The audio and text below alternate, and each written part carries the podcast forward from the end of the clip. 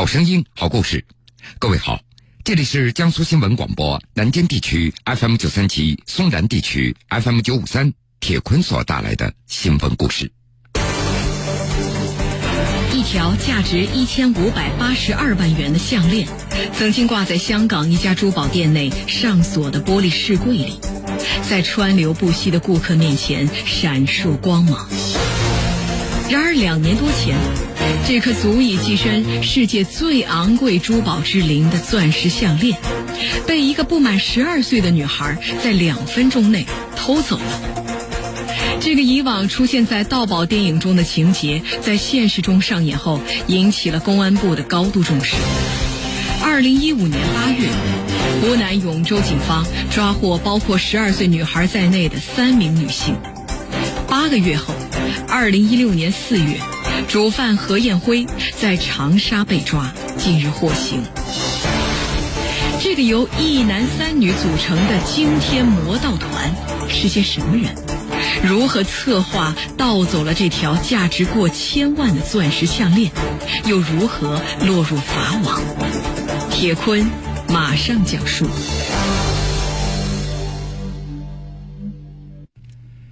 一条浑身镶满了五十五颗钻石、重达一百一十七点三一克拉的钻石项链，曾经挂在香港一家珠宝店内上锁的玻璃饰柜里，向川流不息的顾客展示着它闪烁的光芒。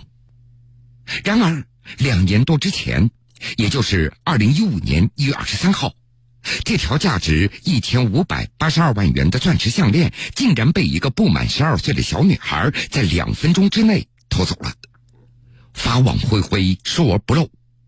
当年的八月，湖南永州警方就抓获了包括那名十二岁小女孩在内的三名女性。而八个月之后，也就是去年的四月份，主犯何艳辉在长沙也被抓获。根据法院认定的事实，生于一九八四年的男子何艳辉是这起盗窃案的召集人。同伙之一的蒋方秀，女，一九九二年出生。他有案底在身，在犯下香港盗窃大案五个月之后，因为另外一起盗窃案被江西省景德镇市舟山区法院判刑四年。那个时候已经怀有身孕的蒋方秀被决定暂予监外执行一年。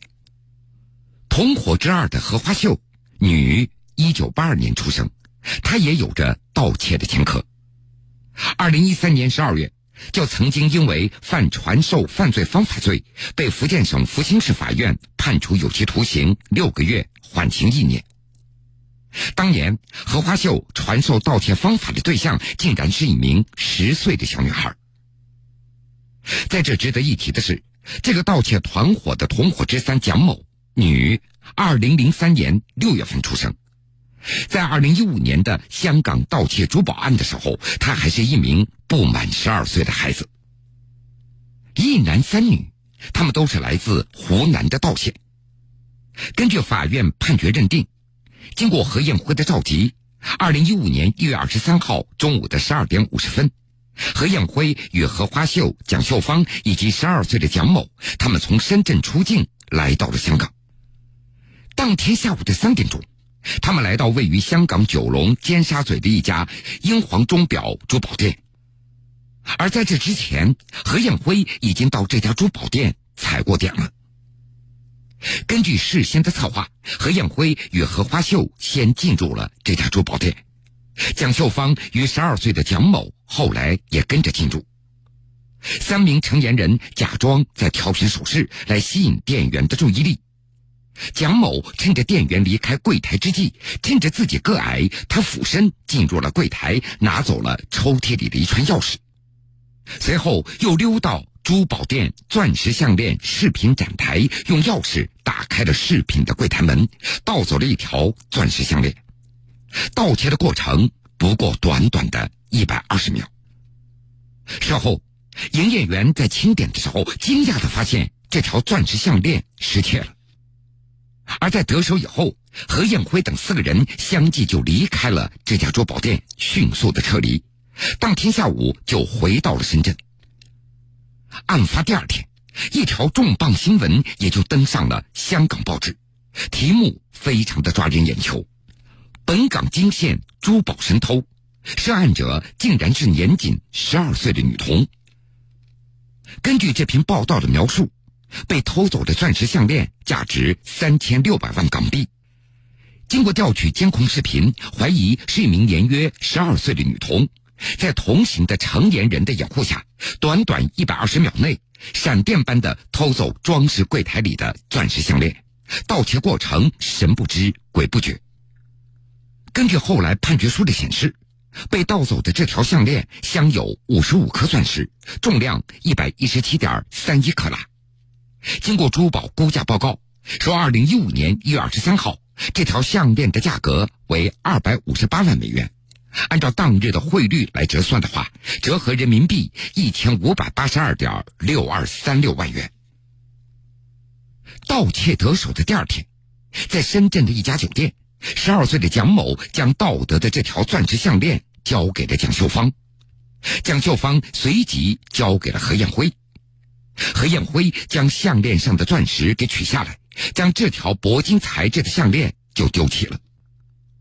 二零一五年四月，何艳辉将部分钻石给藏匿起来了，一部分埋在了他的哥哥何某位于老家湖南道县寿堰镇一家村的房子后面的一块菜地里，而另外一部分藏在了何某位于道县爱联商业广场的房子里。香港警方经过侦查，初步锁定了何艳辉等人有着重大的作案嫌疑，于是与大陆公安联手来追击嫌疑人。由于此案案值巨大，影响恶劣，公安部高度重视。二零一五年二月十二号，公安部湖南省公安厅组织专案协调会。会后，永州市公安局局长刘新良挂帅，组织了以副局长沈林松为组长，抽调三十多名精干民警组成了专案组。二零一五年八月十号，专案组收网，一百多名民警兵分多路，采取统一抓捕行动，成功抓获了何花秀、何秀芳、蒋某以及周某等四名犯罪嫌疑人。不过，遗憾的是。由于嫌疑人居住在偏僻的农村，抓捕环境有限，何艳辉侥幸逃脱了。专案组先后辗转广东、广西、上海等地来继续追捕何艳辉，但是这个何艳辉具有较强的反侦查意识，他消失的是无影无踪。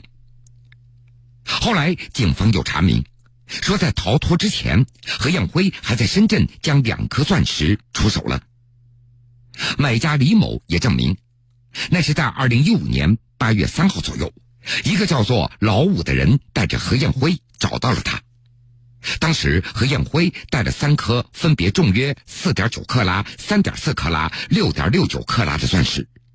最后，李某以十七万元买下了重约三点四克拉的钻石，以五十六万元买下了重约六点六九克拉的钻石。就在警方不断的追捕当中，潜逃在外的何艳辉仍然不忘转移藏匿赃物。二零一五年十二月，何应辉打电话要求他的妻子蒋运珠将之前埋藏在菜地里的那些钻石转移到他哥哥何某房子里的谷仓，或者是楼梯间的水泥地面下面。那是一个白色的瓶子，瓶子里面有一个白色透明密封的塑料袋。里面装着二十一颗的钻石。根据蒋运珠事后的交代，她本想按照丈夫何艳辉的意思，将这些钻石埋在何某家中的谷仓下面，但是却因为谷仓太重，她搬不动，就用手电钻在何某家中楼梯间下面的墙面打了一个洞，将装有钻石的瓶子塞进这个洞里，用水泥封好了洞口。警方追捕何艳辉的转机出现在去年的四月十九号。当天，长沙市天心公安分局暮云派出所在开展百日会战专项行动时，获悉某小区暂住一名在逃人员。派出所民警立即赶往现场进行核查，并且于上午的九点将其抓获。这名嫌犯就是潜逃一年多的何艳辉。至此。这起特大盗窃珠宝案嫌疑犯全部落网。随后，专案组民警在上述两个地方钻石的藏匿处，分别搜出被盗的钻石二十一颗、十一颗，还追回被何艳辉出手的那两颗钻石。一条价值一千五百八十二万元的项链，曾经挂在香港一家珠宝店内上锁的玻璃饰柜里，在川流不息的顾客面前闪烁光芒。然而两年多前，这颗足以跻身世界最昂贵珠宝之林的钻石项链，被一个不满十二岁的女孩在两分钟内偷走了。这个以往出现在盗宝电影中的情节，在现实中上演后，引起了公安部的高度重视。二零一五年八月，湖南永州警方抓获包括十二岁女孩在内的三名女性。八个月后，二零一六年四月，主犯何艳辉在长沙被抓，竟然获刑。铁坤继续讲述。随着何艳辉的落网，这起惊天的盗窃珠宝案也就进入了审判程序。去年十月八号，永州中院对蒋秀芳、何花秀作出二审裁定，蒋秀芳犯盗窃罪，被判处有期徒刑十一年，剥夺政治权利三年，并处罚金人民币十万元；原犯盗窃罪，判处有期徒刑四年，并处罚金人民币五万元。决定执行有期徒刑十四年，剥夺政治权利三年，并处罚金人民币十五万元。何花秀犯盗窃罪，判处有期徒刑十一年，剥夺政治权利两年，并处罚金人民币十万元。去年十二月十九日，何艳辉的妻子蒋运珠被永州中院二审以犯掩饰、隐瞒犯罪所得罪，判处有期徒刑三年，并处罚金人民币。两万元。今年三月二号，永中中院对何艳辉作出一审判决，何艳辉犯盗窃罪，判处无期徒刑，剥夺政治权利终身，并处没收财产人民币两百万元。而警方扣押的三十四颗钻石都全部的返还给被害人，继续追缴其余的二十一颗钻石以及一条白金项链返还给被害人。何艳辉不服一审判决，提出上诉。二审中，辩护人提出，本案的犯罪地点那是在香港，可以选择适用香港法律，应当对何艳辉判处十年以下的有期徒刑。但是湖南高院认为，本案虽然案发地是在香港，但是何艳辉等人实施盗窃行为的准备工作，那都发生在内地。案发以后，何艳辉以及其他作案人员都在内地被抓获，大部分的赃物也在内地所查获。根据《中华人民共和国刑事诉讼法》第二十四条的规定，内地司法机关对本案享有管辖权。今年六月二十二号，湖南高院二审判处何艳辉有期徒刑十五年，并处没收个人财产人民币两百万元。而直接动手盗窃的十二岁小女孩蒋某，因为未成年，并没有被追究刑事责任。好了，各位，这个时间段的新闻故事，铁坤就先为您讲述到这儿。